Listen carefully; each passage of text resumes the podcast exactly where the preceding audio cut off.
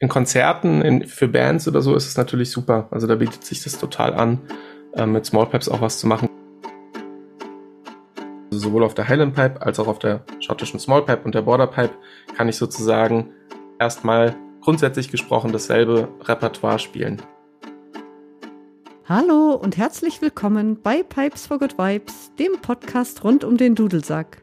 Mein Name ist Christina Künzel und ich bin Dudelsackspielerin mit Herz und Seele. Hier erhältst du vielfältige Einblicke in die bunte Welt der Dudelsäcke, Gespräche mit anderen Experten, Geschichten aus meinem eigenen Leben als Dudelsackspielerin und eine große Portion Freude im Instrument und an der Musik. Schön, dass du da bist.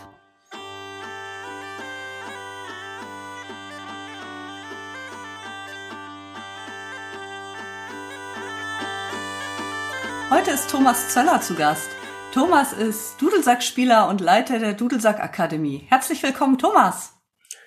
Hallo Christina, ich freue mich total, dass ich dabei sein darf. Ich will dir auch gleich zu Beginn danken und dir ja, ja meinen Dank aussprechen, weil ich hatte tatsächlich auch vor so anderthalb Jahren oder sowas die Idee, so einen Podcast zu machen.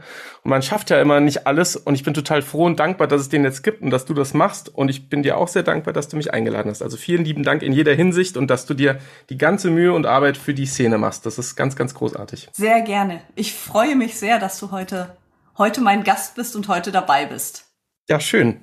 Thomas, du bist Spezialist für schottische Dudelsäcke und schottische Dudelsackmusik.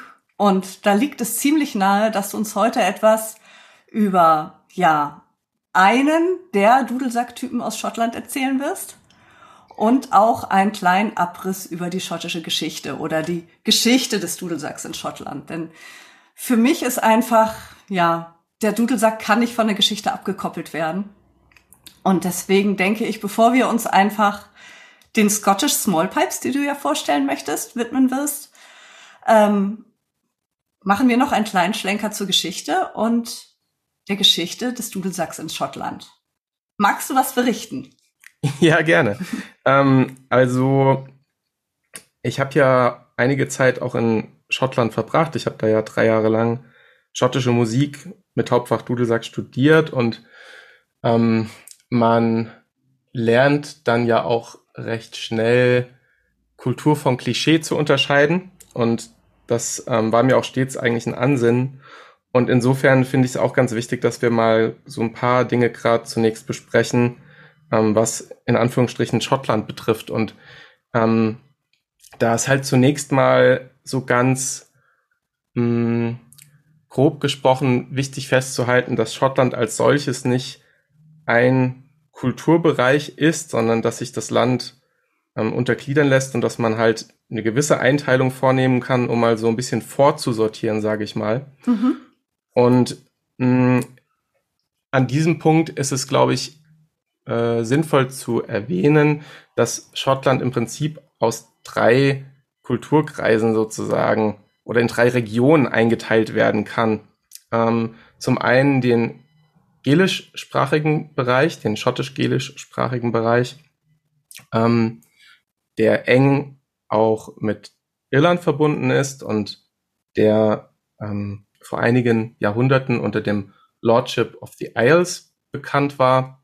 Zum mhm. anderen der Osten Schottlands, der Südosten, die Ostküste, ähm, wo im weitesten Sinne die schottische offizielle Krone ansässig war. Und diese Region hat ähm, historisch gesprochen eine sehr enge Verbindung mit Frankreich gehalten, die sogenannte Old Alliance, ähm, wo man sich gegenseitig auch gegenüber England absichern wollte, militärisch und es gab viel wirtschaftlichen Austausch und Handel und so, auch mit Flandern und so weiter. Mhm. Und dann den relativ nördlichen Teil, ähm, die Inseln Shetland, Orkney, mhm. die, ähm, sagen wir mal, auch sehr starken Einfluss aus Norwegen ähm, haben. Die Wikinger, die Nor also die aus Norwegen kommenden Wikinger hatten damals ähm, insbesondere so bis, sagen wir mal, ins 12. Jahrhundert sehr viel Einfluss über sehr viele Inseln Schottlands, auch über die, die wir jetzt eben schon dem gälischsprachigen Teil zugeordnet haben. Aber in Shetland und in Orkney ist es heute noch so, dass die auch, sagen wir mal, so eine Mischkultur haben, wo eben dann durchaus auch mal nicht äh, explizit Highland Games, sondern eben ein Wikingerfest gefeiert wird. Ah, okay, ja. Spannend, wusste ich gar nicht. Wikingerfeste in Schottland. Schön. ähm, genau. Und mh, mm, das wäre jetzt also mal so meine ähm, Einteilung, grobe Einteilung, dass man zunächst mal sich so ein bisschen ähm, das vorstellen kann. Und mh, mm, mich persönlich hat während meiner Studienzeit eigentlich vorwiegend der gälischsprachige Teil Schottlands interessiert. Mhm. Ich hatte ähm, 2001 hatte ich eine dreimonatiges, ja, so eine Studienreise auf privater Basis nach Schottland gemacht und habe da eben sehr intensiv ähm, Unterricht genommen, Dudelsack-Unterricht ähm, bei verschiedenen Dudelsack-Spielern, vorwiegend am National Piping Center, aber ich habe auch andere Dudelsack-Spieler und Instrumentenbauer damals besucht, ähm, um, ja, sagen wir mal, so verschiedenen Input zu bekommen und hatte aber dann recht schnell festgestellt, dass mich eben insbesondere dieser schottisch-gelische Teil sehr interessiert. Mhm. Und ähm, ein Dudelsack-Spieler, der in diesem Kontext halt insbesondere heraussticht, ist Alan MacDonald, den ich auch damals auf dieser Reise kennengelernt habe, der als einer von drei Brüdern, die in Schottland auch sehr bekannt sind als Musiker und auch als Dudelsackspieler, ähm, am Piping Center unterrichtet hat, aber eben nur im Rahmen dieses Studiums. Also der war sozusagen nicht als Lehrer für Privatstunden da zugänglich, sondern der hat nur im Rahmen dieses Studiums unterrichtet und ich hatte ihn dann kennengelernt und hatte dann die Entscheidung getroffen, dass ich also, wenn irgendwie möglich, dieses Studium machen wollte. Das hat dann zum Glück geklappt. Entgegen meiner Erwartungen. Ich hatte das eigentlich nicht gedacht, dass das klappen würde, aber es hat tatsächlich geklappt. Und dann hatte ich eben diese Chance, mich mit dieser Kultur eben intensiv auseinanderzusetzen. Und ja. die Kultur des schottischen Hochlands, die ist halt, sagen wir mal, ähm, das ist einfach komplett eigener, in sich geschlossener Kulturkreis, der sich natürlich durch Sprache definiert, aber auch durch ja, so eine innere Haltung und durch ähm, bestimmte, durch bestimmte Aspekte, die in so eine Kultur eben mit reinspielen. Und dazu gehört insbesondere das Konzept der Patronage, dass also sozusagen erstmal ein fruchtbarer Boden dafür geschaffen wird, dass Kultur ähm, wachsen kann. Und da hat der Dudelsack einfach ähm, ja einen wichtigen Platz einnehmen können und ist ja dann auch, sagen wir mal, als Great Highland Bagpipe sehr bekannt geworden. Eigentlich ja. der Dudelsack, den wir insbesondere mit Schottland assoziieren. Ja. Aber wenn man, wenn man jetzt, vielleicht hänge ich das eine noch hinten dran und dann gebe ich erstmal an dich zurück. Ähm, wenn man das, wenn man zum Beispiel jetzt Ellen fragt, ähm, er selbst würde sich gar nicht als Schotten bezeichnen, sondern eben als Gälen. Und mhm. deshalb habe ich das in der Einleitung erstmal jetzt vielleicht so äh, ein bisschen ähm, skizzieren wollen, sag ich mal. Ja. Naja, spannend ist ja an Schottland auch, dass es im Gegensatz zu, zu vielen anderen Ländern in Europa, dass dort die Geschichte des Dudelsacks einfach ganz anders lief. So, du hast ja gerade schon die Great Highland Backpipe erwähnt. Ähm, dass es einfach so sich doch von den anderen Ländern in dem Punkt abhebt. Vorher war es wahrscheinlich ähnlich, wie es jetzt zum Beispiel auch in, in Deutschland oder in Frankreich oder so war mit der, mit der Verbreitung und der Geschichte des Dudelsacks. Also die anderen Dudelsäcke wurden ja auch zum Tanz und so gespielt. Magst du da noch ein bisschen drauf eingehen? Genau, das ist auch interessant, kann man vielleicht auch ein bisschen was dazu sagen. Also ähm, dasselbe gilt auch für die Great Highland Bagpipe. Der Punkt ist halt nur, dass das Instrument, also der schottische Hochlanddudelsack, der große Laute, den man so kennt, der wurde halt einfach, ähm, sag ich mal, ähm, adaptiert und seiner, sein, seinen ursprünglichen Kontext auch ein bisschen entrissen. Das liegt halt mhm. daran, dass dieser Kulturkreis, den wir eben angesprochen haben, dieser gelischsprachige, der also im Norden und Westen, so ganz grob Schottlands, ähm, äh, beheimatet ist, war und ist, dass der ähm, im Laufe des 18. Jahrhunderts nach dem Jakobiteraufstand systematisch ähm, ja zerstört wurde, kann man glaube ich schon sagen. Das es war einfach ziemlich harte Gangart, was dann da passiert ist. Da sind ja dann auch viele Menschen ausgewandert worden, sage ja, ich mal so. Ja. Ähm, und bis dahin hatten wir halt diese Situation, die ich eben mit diesem Stichwort Patronage, also ähm, ja Schirmherrschaft kann man vielleicht so im weitesten Sinne sagen, ähm, die wir da vorher hatten, dass eben diese Dudelsackspieler eigentlich musikalische Geschichtsschreiber waren und auch eher Solisten. Also mhm. damit meine ich, ähm, im Schott, beim schottischen Dudelsack, bei der Highland Pipe gibt's ja, was das Repertoire angeht, zum einen auch die Tanzmusik, ähm, das, was wir jetzt auch hier für Tanz aufspielen, für Kayleys und so weiter und so fort. Mhm. Ähm, das nennen wir im Gälischen dann Kjol Beck, das ist die kleine Musik. Es gibt aber auch die sogenannte Kjol Mor, die große Musik.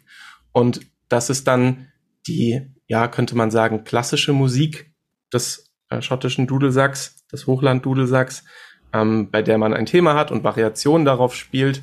Und das ist immer funktionelle Musik. Das bedeutet also, es ist Musik, die bedeutende gesellschaftliche Ereignisse festhält. Also zum Beispiel die Geburt eines Nachwuchs, eines Sohnes für den Clan Chief oder ein Gathering Tune, zu dem sich die Mitglieder eines bestimmten Clans versammelt haben oder es erinnert an eine große Schlacht oder es ähm, ja, es hat eben immer diesen diesen hohen äh, Stellenwert, diesen gesellschaftlichen, oder es eine Totenklage für eine eine besondere Person.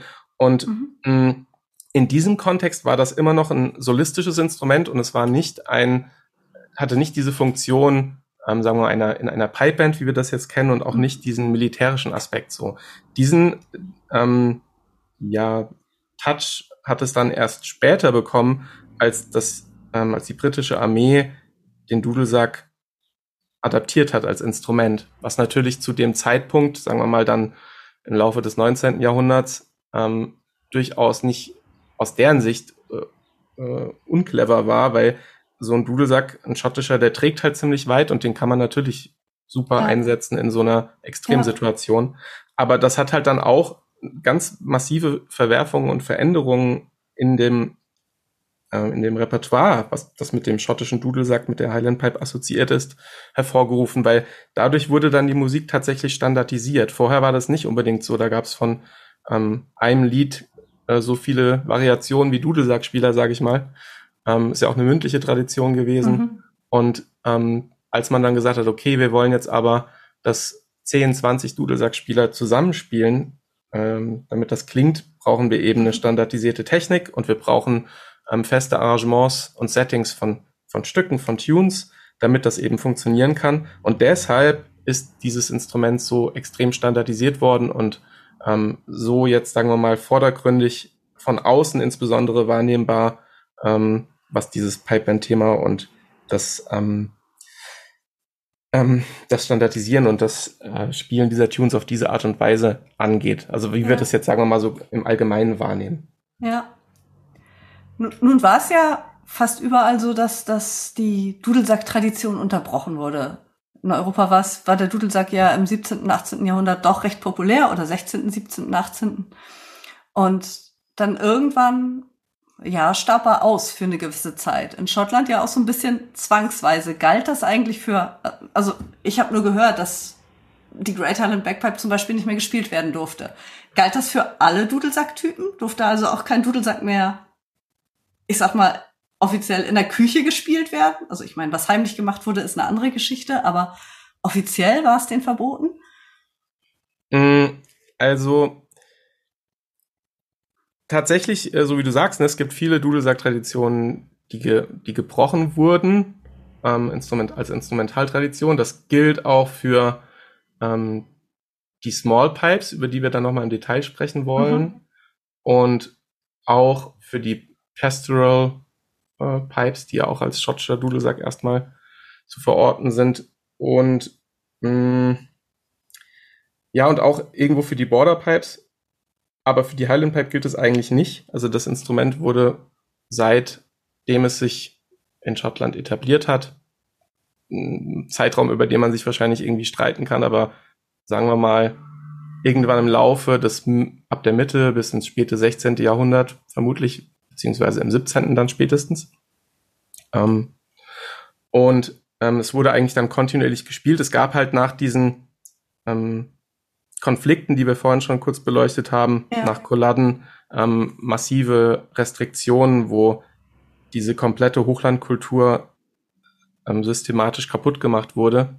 Genau, das ähm, meinte ich. Es, ja, genau. Es ist halt, es gab, es gibt in diesem Zusammenhang auch diese Geschichte, dass also das, das Dudelsackspielen als solches ähm, wirklich verboten wurde. Das in dieser Form ist meines Wissens so nicht passiert. Es gab einen Dudelsackspieler, der auch ähm, als Soldat in der Schlacht von Culloden mitgewirkt hat und dem hat man dann hinterher vorgeworfen, ähm, naja, eben da gekämpft zu haben und er wurde dann zum Tode verurteilt.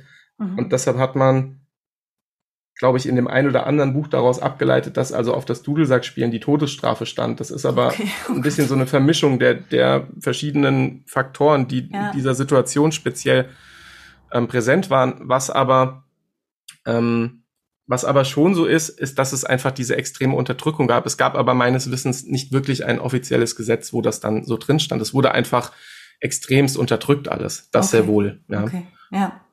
Ich dachte, es hatte jetzt irgendwas mit, mit Clan-Unterdrückung zu tun und, und aber ähm naja, es wurden halt einfach diese ganzen Ländereien, die, die Menschen wurden vertrieben, ne? Die sind nach mhm. Neuschottland ausgewandert worden, die sind, mhm. ähm, ja, die haben viele haben Schottland verlassen müssen, weil es da einfach keine ähm, keine Lebensgrundlage mehr gab und es wurde halt einfach ganz viel Land in Weideland, in Schafland umgewandelt und irgendwelchen Adligen zugeschrieben, die dann ähm, da ihre Schafherden langgetrieben haben und halt die Leute waren eigentlich nur im Weg. Und das mhm. ähm, war schon ähm, ziemlich heftig, was da alles passiert ist. Aber meines Wissens gab es auf dem Papier nie ein, also dieses Gesetz, in dem sozusagen stand, du darfst nicht Dudelsack spielen. Es war einfach mehr so ein, mhm.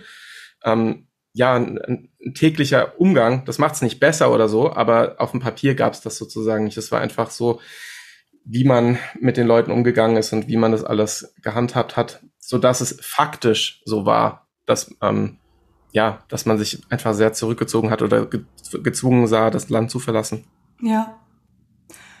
Und ähm, wann wurden die Dudelsäcke in Schottland, also jetzt bis auf die Great Highland Backpipe, wann wurden die wieder bekannter? Wann wurden sie wieder mehr gespielt? Auch im Zuge dieses Folk Revivals, das, äh, wo sie in Deutschland auch bekannter wurden?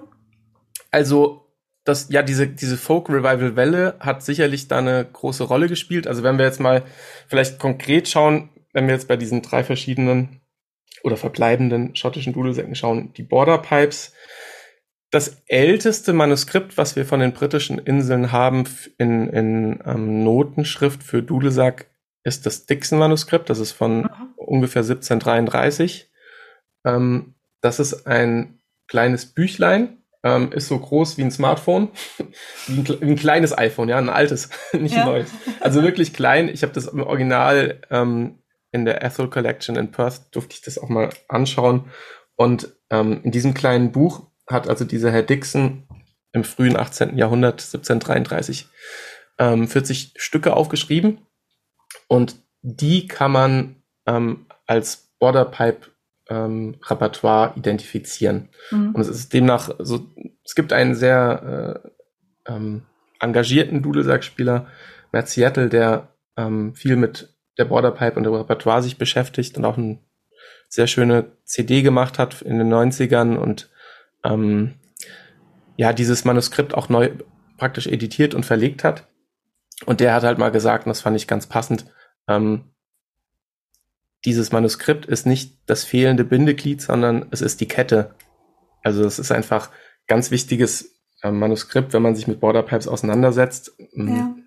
Und ja, das Instrument war dann auch in den ja, Borderpipe, man müsste wahrscheinlich fairerweise sagen, das ist eben ein Instrument, das in den Grenzgebieten zwischen England und Schottland gespielt wurde. Ähm, ich will es jetzt nicht explizit den Schotten zuschreiben. Und ähm, als es dort im 18., 19. Jahrhundert gespielt wurde, da war das ein bisschen so, da gab es auch sogenannte ähm, Stadtpfeifer, die auch da gewisse Funktionen hatten und mhm. ähm, eben gespielt haben. Und dann ist das, glaube ich, so gegen Ende des 19. Jahrhunderts recht veräppt. Da gab es dann eben nicht mehr so viel. Und ja, zu Zeiten des Folk Revivals hat das dann wieder so richtig Fahrt aufgenommen. Das ist ja auch so, dass, also zum einen gibt es natürlich, sagen wir mal, die Dudelsackspieler, die schottische Highland Pipe spielen, die die Great Highland Backpipe spielen und die einfach ein zweites, leiseres Instrument haben möchten. Mhm. Da bieten sich halt Border Pipe und Small Pipe an, denn die ähm, grundsätzliche Skala, wir spielen beim schottischen Dudelsack eine mixolydische Tonleiter ab dem Grundton in einer halbgeschlossenen Griffweise. Mhm. Und die ist auf diesen drei Instrumenten identisch. Also sowohl auf der Highland Pipe als auch auf der schottischen Small Pipe und der Border Pipe kann ich sozusagen erstmal grundsätzlich gesprochen dasselbe Repertoire spielen. Die Frage ist dann immer, ob das klingt Ja. Ähm, ob das verziehungstechnisch so Sinn macht, man, weil ja. einfach die Instrumente eine unterschiedliche Dynamik haben und auch ja. unterschiedliche Vor- und ja, Nachteile oder unterschiedliche Möglichkeiten mit sich bringen, die Chanter und so, so dass man auch schon eigentlich Sachen adaptiert, äh, ein bisschen anpasst, je nachdem, was man dann spielt. Aber ähm, aus Sicht eines Highland Pipers ist es halt so, ähm, ich kann mit relativ wenig Aufwand ein Zweitinstrument spielen, mit dem ich eher mit anderen zusammenspielen kann, weil das Instrument dann eben leiser ist. Also sowohl mhm. die Border Pipe als auch die Small Pipe sind leisere Dudelsäcke und ähm, sind eben auch eher ähm, auf 440 eingeeicht, so dass man also zu anderen Instrumenten besser passt, was bei der Highland Pipe nicht zwangsläufig der Fall ist. Nee, dabei, dafür passen die besser zu äh, Blaskapellen. genau, also ähm, ich sag mal, je nachdem, was man halt macht, ne, wenn, es gibt auch jetzt mittlerweile durchaus ähm, ja, so großartige Bands wie dann Preppach oder so, die auch Highland Pipes benutzen, die spielen auch in B-Flat, also genau ja. 440 deutsches B ähm, Konzertstimmung. Ähm, wenn ich mit Orchestern spiele, dann spiele ich manchmal 443, aber auch dann in anderen Band-Settings, wie wenn wir mit Ast spielen oder so, dann sind es auch 440 Hertz. Also man kann die Highland Pipes schon auch in diese Stimmung bringen, aber es ist halt grundsätzlich einfach erstmal eine Lautstärkefrage auch. Ja, auf jeden Fall. Auf jeden Fall. Aber jetzt hast du schon so viel oder immer mal wieder die Small Pipe angedeutet und da würde ich jetzt gerne noch ein bisschen in die Tiefe gehen. Klar, gerne. Ähm, Du hast gerade die Griffweise ein bisschen angedeutet. Das ist ja eine halbgeschlossene, mhm. die sich, glaube ich, aber doch um einiges von der halbgeschlossenen Griffweise unserer Schäferpfeifen und der französischen Dudelsäcke unterscheidet. Ähm, ja, ähm, also wenn wir es mal ganz Dudelsack-nerdig beantworten, also der ähm, erste Unterschied wäre mal die Terz.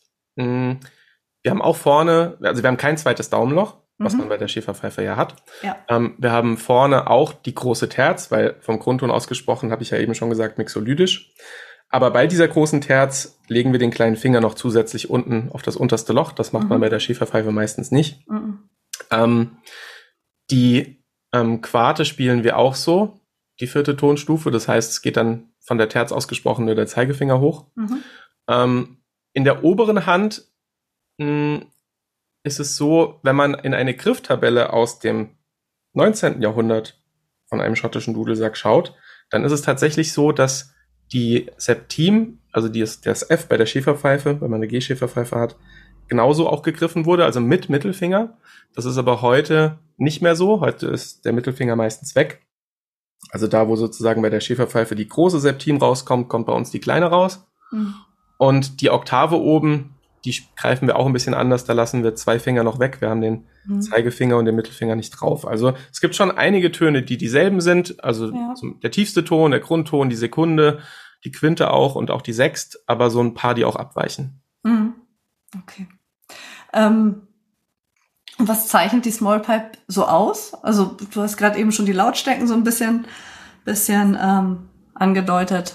Die, die Small Pipe ist vermutlich der leiseste, sonst wird sie nicht Small Pipe heißen. ja, genau. Es ist der leiseste ähm, von den schottischen Dudelsäcken. Ähm, was zeichnet sie aus? Also, es gibt sie sowohl Balk als auch mundgeblasen. Aha. Ähm, wir haben in aller Regel drei Bordune. Mhm.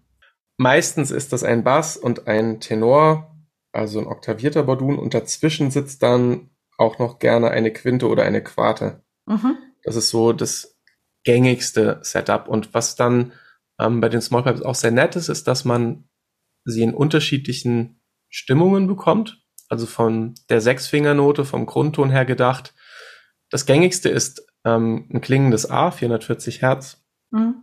Ähm, ist auch so die ähm, Lage, in der die Border Pipes meistens sind und den, die meisten Sessions in, in Glasgow und in Edinburgh laufen so in diesem die, um diesen Ton herum, sage ich mal, wird vielen in A gespielt, mhm. gerade wenn eben auch jemand im Dudelsack da ist. Mhm. Und ähm, ansonsten haben wir noch bei den Small Pipes äh, B, also deutsches B, im englischen Sinne B-Flat, mhm. ähm, C und D. Und das ist dann eigentlich. Höhe dann. Genau. Ja. Ähm, grundsätzlich ist es ja so, dass das Instrument, die Small Pipe, eine zylindrische Bohrung bei der Spielflöte hat. Deshalb ist sie auch leise, also ähnlich wie ein Hümmelchen. Ähm, also sagen wir mal, eine D-Small Pipe hätte jetzt sozusagen die exakt selbe Lage, Tonhöhe wie ein D-Hümmelchen, so ein ja. Sopranhümmelchen, klassisches. Ja. Ähm, und mh, das ist dann ganz nett, wenn man zum Beispiel dazu singen möchte und Balkeblasen spielt, dann kann man das ganz gut tun. Mhm. Ein Unterschied zu den Hümmelchen wäre vielleicht noch ähm, interessant herauszustellen, obwohl jetzt beide Instrumente diese zylindrische Bohrung haben und auch, sagen wir mal, ähnlich klingen, kann man bei der schottischen Small Pipe keine Gabelgriffe benutzen. Es gibt manchmal die Möglichkeit, eine große Septie mit einem Gabelgriff zu greifen, aber meistens, ähm, also die meisten anderen äh, Töne sind mit Gabelgriffen nicht darstellbar. Das liegt daran, dass die Grifflöcher größer gebohrt sind. Mhm. Dadurch hat das Instrument vielleicht auch noch so einen, natürlich diesen leicht anderen Ton, bisschen mehr vielleicht Projektion im Ton, vielleicht ein bisschen obertonreicher, mhm. aber es ist eben nicht wirklich gabelgrifffähig. Wenn man also Zusatztöne auf der Small Pipe ähm, spielen möchte, dann braucht man eigentlich Klappen.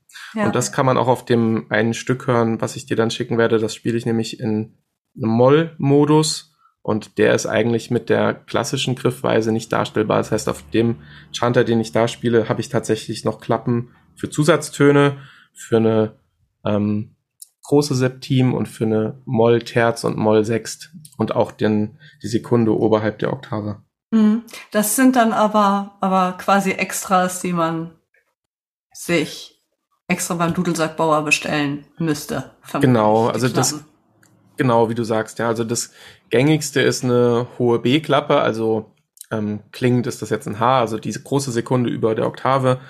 Ähm, dazwischen gibt's auch manchmal Klappen. Es brauchen nicht so viele. Also äh, Colin Ross, der eigentlich, sagen wir mal, ähm, so aus der Northumbrian Smallpipe-Ecke kam, der hat in den 80ern viel dazu beigetragen, dass die schottischen Smallpipes ja so dieses Revival erfahren hatten und auch eben Instrumente eben gebaut ähm, für Leute, die Interesse hatten. Und der kannte natürlich aus den Northumbrian Smallpipes diese Klappenthematik ähm, recht gut, weil das ja bei denen sozusagen Standard ist. Ähm, ich habe meine Smallpipes von Nigel Richard bekommen, und ich hatte explizit auch damals ihn ausgewählt als Instrumentenbauer, weil er Klappen gebaut hat. Also es ist nicht so gängig, dass Klappen gebaut werden, aber ähm, mir war es tatsächlich sehr wichtig, weil ich einfach gerne noch mehr Möglichkeiten haben wollte, um mit anderen möglichst viel Töne gemeinsam finden zu können. Mhm. Ja. Ähm, der Bordun, also mich interessiert jetzt gerade der Quint und der Quad oder Quad-Bordun. Ist der umstimmbar oder legt man sich gleich fest, was man, was man, was man präferiert, sag ich mal? Ähm, genau, du kannst den Bordun in aller Regel tatsächlich umstimmen. Also du musst dich nicht vorher entscheiden. Ähm, es ist ein bisschen so ein Vabon-Spiel. Vielleicht ist der Bordun dann auch ziemlich, also er ist auf jeden Fall schon weit draußen, wenn du dann die Quarte spielen willst, aber es geht meistens. Also okay. bei meinen Instrumenten bekomme ich es ganz gut hin. Manche haben das jetzt auch bei den Small Pipes adaptiert, was ähm, ihr auch bei den Schäferpfeifen habt, dass man tatsächlich dann noch so ein Loch im Bordun hat und einen Stöpsel, um sozusagen umschalten zu können ja. zwischen Quarte und Quinte, damit man dieses, ähm, diesen langen Stimmzug nicht braucht. Ähm, ja, also aber in aller Regel geht es eigentlich. Ja, okay, super. Es gibt ja immer dieses ganze Thema, wo kriegt man Dudelsäcke her und wie kommt man an die? Gibt es spielbare oder empfehlenswerte spielbare Small Pipes, fertig irgendwo zu kaufen? Ähm, Schwieriges Thema, ich weiß. Ja, ähm, es gibt tatsächlich von den Instrumentenbauern, die die Highland Pipes bauen, auch welche, die sich aufgrund des Interesses an der Small Pipes zusätzlich darauf spezialisiert haben, Small Pipes zu bauen. Ähm, das sind dann relativ schnell verfügbare Instrumente, sage ich mal, mit wenig Wartezeit, meistens mundgeblasen, aber nicht zwangsläufig. Gibt es auch mittlerweile einige Balkeblasen ähm, von so klassischen Herstellern, die eigentlich sonst eher aus dem aus der Highland-Pipe-Ecke, wie gesagt, kommen. Ähm, und die sind dann relativ gut Plug-and-Play-mäßig, will ich mal so sagen. Da man jetzt vor allem auch was den Zeitfaktor angeht, einen guten Zugriff drauf. Ansonsten mhm. gibt es natürlich auch ähm, speziell Bauer, die Small Pipes dann ähm, bauen nach eigenen Vorstellungen, das Holz, das man dann eben auswählt, auch das Bordun-Setup. Manche spielen vielleicht auch doch lieber mit zwei Tenören statt mit diesem Quint-Quad-Bordun. Mhm. Und ähm, dann, ja, also gibt es beide Möglichkeiten, sage ich mal. Mhm. Aber drei Bordune ist schon Standard oder gibt's die auch mit wenigern? So, ich sag mal Schulversion oder an, äh, günstige Version, Low-Budget-Version. Das gibt's schon auch. Also wir haben tatsächlich, ich habe aus dem Unterricht heraus damals, weil ich ähm, für, sagen wir mal, gerade Kinder und auch noch den, manche da, den, den einen oder anderen Jugendlichen ähm, es nicht für spielergonomisch als sinnvoll erachtet hatte, da gleich so eine schwere Highland Pipe jemand auf die Schultern zu legen. Und auch ähm, gerade bei so großen Taschen oder so, haben wir dann ja. halt einen Kinderdudelsack entwickelt, der im Prinzip wie eine C-Small Pipe ist, aber halt passend mit einem kleinen Balk, passende Mundstücklängen, ähm, dass das alles eben auch von die, für die Körpergröße passt, so wie es auch bei Kindern, ich sag mal, eine mhm. halbe oder eine Dreiviertelgeige gibt, ähm, eben für den Dudelsack adaptiert. Und das ist dann tatsächlich eine so, so eine ähm, Low-Budget-Version, die kann man nämlich dann auch umbauen ähm, von C auf A mit einem erwachsenen Chanter sozusagen, mhm. indem man einfach nur das Bordun-Rohrblatt austauscht und den Chanter. Aber der Bordun an sich, der physikalische, ist derselbe. Und das mhm. Instrument hat, hat tatsächlich dann nur einen Bordun. Mhm. Das ist dann wie so eine Einsteiger-Version, sage ich mal. Ja. Wie, wie ist denn das Grundsatz? Also bei den Schäferpfeifen und auch bei den Hümmelchen, da haben wir es ja oft oder eigentlich meistens oder fast immer, dass wir direkt am Instrument anfangen. Ähm, zumindest bei den Great Talent Backpipes fangt ihr ja mit einem Practice Chanter oft an, mhm. denke ich, glaube ich, ja. meine ich zu wissen. Ja, ja, ja. ähm, wie ist das bei den bei den Small Pipes? Fangt ihr da direkt am Instrument an oder oder fangt ihr da auch mit, mit einem Practice Chanter an? Ähm, ja, viele Wege führen nach Rom, ne? Kann man wahrscheinlich sich ähm, mhm sehr unterschiedlich dem ganzen Thema nähern, aber ich persönlich bin tatsächlich ein sehr großer Fan von Practice Chanter für ähm, ganz viele unterschiedliche Dudelsack-Traditionen. Also das heißt, ähm, wenn jemand jetzt schottischen Dudelsack lernt, manche wissen am Anfang auch noch gar nicht, wird das eine Small Pipe, wird das eine Border Pipe, ja. wird das eine Highland Pipe, dann das ist ja das Gute, dass man hier jetzt so viel ähm, ja so ein gemeinsames Fundament eben hat, wo man eben mit dem Practice Chanter erstmal die Basics lernt, Griffweisen, Verzierungstechniken, erste Stücke und so weiter, ähm, bevor man dann auf dem Dudelsack parallel weiter übt, um dann Atem- und Druckhaltetechniken und Haltung und sowas ähm, adap zu adaptieren. Aber der Charter ist eigentlich ein steter Begleiter, sowohl im Unterricht, auch für mich selbst, ähm, wo ich Sachen drauf spiele, übe, wie auch immer. Und ich benutze das auch, also ich habe das transfer trans, äh, transferiert für mich auch für die Schäferpfeifer. Also ich adaptiere das dann so, dass ich, wenn ich jetzt zum Beispiel Schäferpfeife auch unterrichte, oder wenn wir das hier unterrichten an der Akademie, dass wir auch einen Chanter benutzen, einfach um mhm. erstmal so diese, so eine, so eine motorische Grundlage zu schaffen, bevor jemand dann diese ganzen anderen Dinge auch noch mitmacht. Also ich finde das sehr stimmig, das zu tun, aber mir ist auch völlig klar, dass man das auch anders äh, handhaben kann und anders sehen kann. Ich bin es mhm. halt so gewohnt, bin so damit groß geworden, jetzt bei meinem Instrument und kann dem viel abgewinnen weshalb wir es halt dann auch für andere Dudelsack-Traditionen benutzen. Mhm. Na, ich bin halt jemand, der direkt lernt und lehrt und direkt am Instrument und einfach, weil ich selber halt auch so groß geworden bin. Klar, weil ich Logo. denke, das ist einfach so die Hauptherausforderung erstmal, wenn man am Dudelsack sitzt. Aber wie du schon sagst, es führen einfach viele Wege nach Rom. Ja, genau. mich genau. hat's einfach, mich hat's einfach interessiert, wie das, ob, ob das per se irgendwie grundsätzlich an der Lautstärke liegt, zum Beispiel von, von dem großen, lauten Klar, für eine, für, genau, für jemand, der Highland Pipe spielt, ist natürlich so ein Chanter jetzt darf, davon abgesehen auch noch sehr nachbarschaftsschonend. Ja, ja. ja. ja. Genau. Wo wurde denn die Small Pipe oder wo wird sie? Wo wird sie denn noch eingesetzt? Du hast gerade eben ähm, ähm, Sessions erwähnt.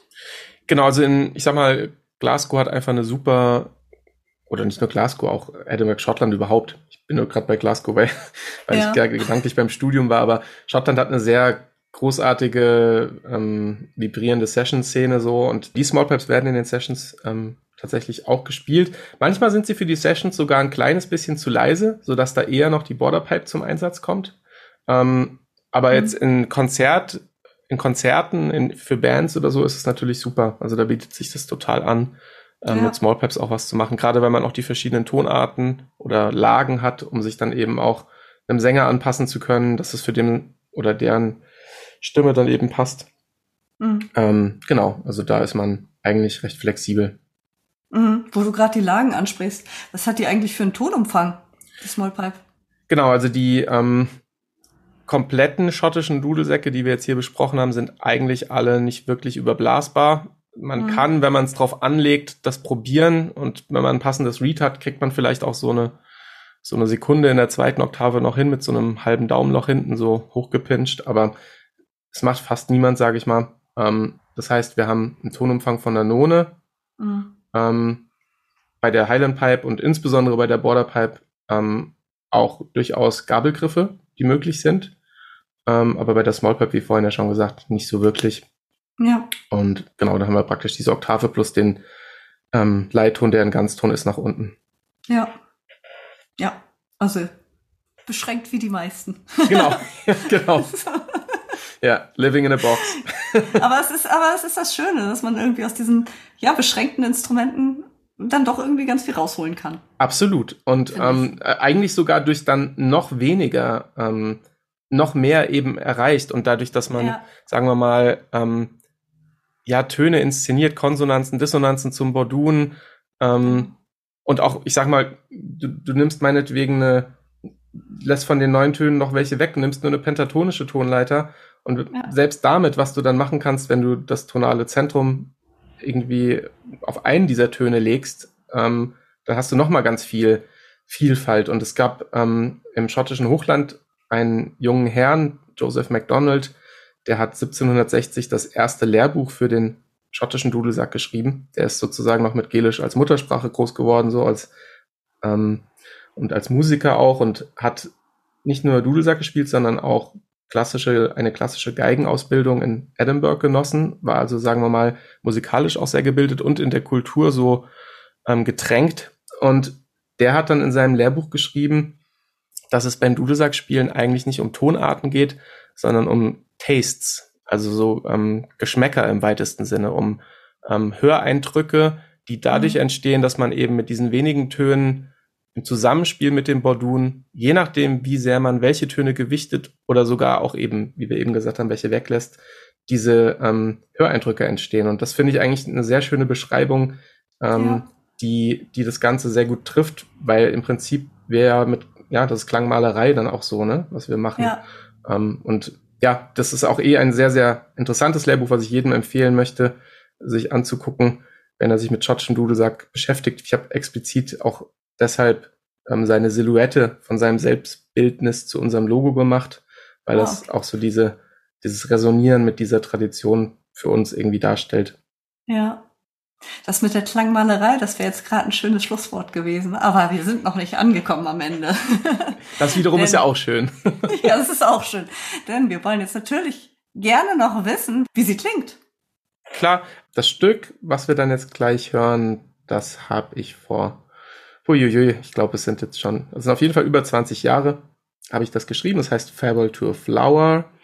Und ähm, das spiele ich auf meiner C-Small Pipe die mir besagter Nigel Richard auch vor über 20 Jahren gebaut hat. Die hat diese Klappen auch zusätzlich, deshalb kann ich dann jetzt hier auch in Moll spielen.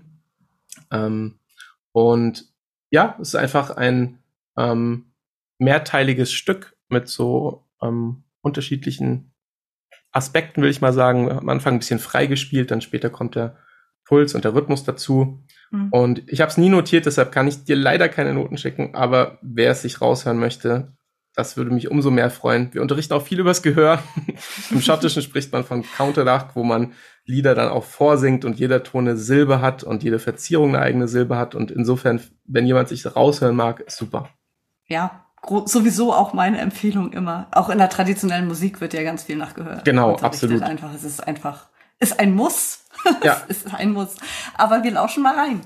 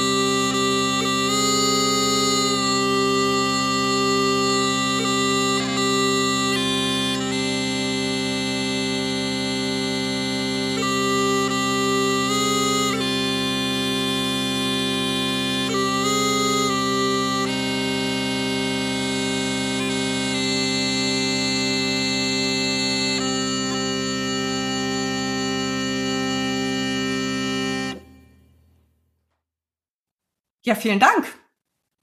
Vielen Dank für die schöne Musik. Und ähm, hast du vielleicht noch ein Schlusswort, das du dann dem geneigten Hörer so mitgeben magst? Oder dem geneigten Dudelsackspieler oder dem geneigten Smallpipe-Interessenten? Ja, also vielen lieben Dank nochmal, liebe Christina, für die Einladung. Hat mir sehr viel Spaß gemacht. Ich hoffe, es war die ein oder andere erhellende Information dabei. Ähm, wenn jemand Fragen hat, kann er sich gerne melden, wenn noch irgendwas offen ist oder so. Ähm, genau. Genau, da, da, da hake ich kurz ein, denn ja. ich verlinke natürlich den Kontakt zu Thomas in den Shownotes. Ja, super. Und wie man genau. ihn erreichen kann und wenn man sich dafür interessiert, für die schottische Musik und schottischen Dudelsack. Genau, jederzeit gerne. Ich freue mich, wenn jemand Interesse hat und irgendwie was wissen möchte oder so. Und ähm, ansonsten, wie gesagt, dir vielen lieben Dank für die ganzen Mühe und Arbeit damit. Und ich bin sehr gespannt, wie es dann letztlich alles klingen wird. Ich werde es mir selbst natürlich auch anhören. Und dann ja ähm, ja, wünsche ich allen viel Spaß beim, beim Dudelsack-Spielen. Immer schöne reine Stimmung halten, ist ganz wichtig. Damit es schön brutzelt mit den Bordun und dem Chanter. Genau. ja, vielen, vielen Dank, lieber Thomas, für deine Zeit und für dein Fachwissen und dass du hier heute so schön viele Informationen gegeben hast. Hat Spaß gemacht. Ja, mir auch. Vielen lieben Dank dir. Wer die Scottish Small Pipes mal live erleben möchte, der hat am 16. Juli im Rahmen des 16. Interkeltischen Folk Festivals dazu Gelegenheit. Dort gibt es nämlich ein Konzert von Alan MacDonald, den Thomas auch schon im Interview erwähnt hat, der der Schirmherr der Dudelsack Akademie ist und unter anderem auch bei Homebound spielt, eine Band, in der auch Thomas spielt. Ich verlinke das Programm von dem Festival in den Show Notes. Falls du Interesse hast, Dudelsack spielen zu lernen oder deine Fähigkeiten zu verbessern, melde dich gerne bei mir unter moin.christinakünzel.de. Wenn du auf dem Laufenden gehalten werden möchtest, Informationen zu Kursen und Konzerten oder auch den Podcast zugeschickt bekommen möchtest, dann abonniere gerne meinen Newsletter unter www.christinakünzel.de slash newsletter. Wenn dir die Folge gefallen hat, freue ich mich über eine Bewertung bei iTunes, um sie für andere sichtbarer zu machen. Vielen lieben Dank und alles, alles Gute, eure Christina.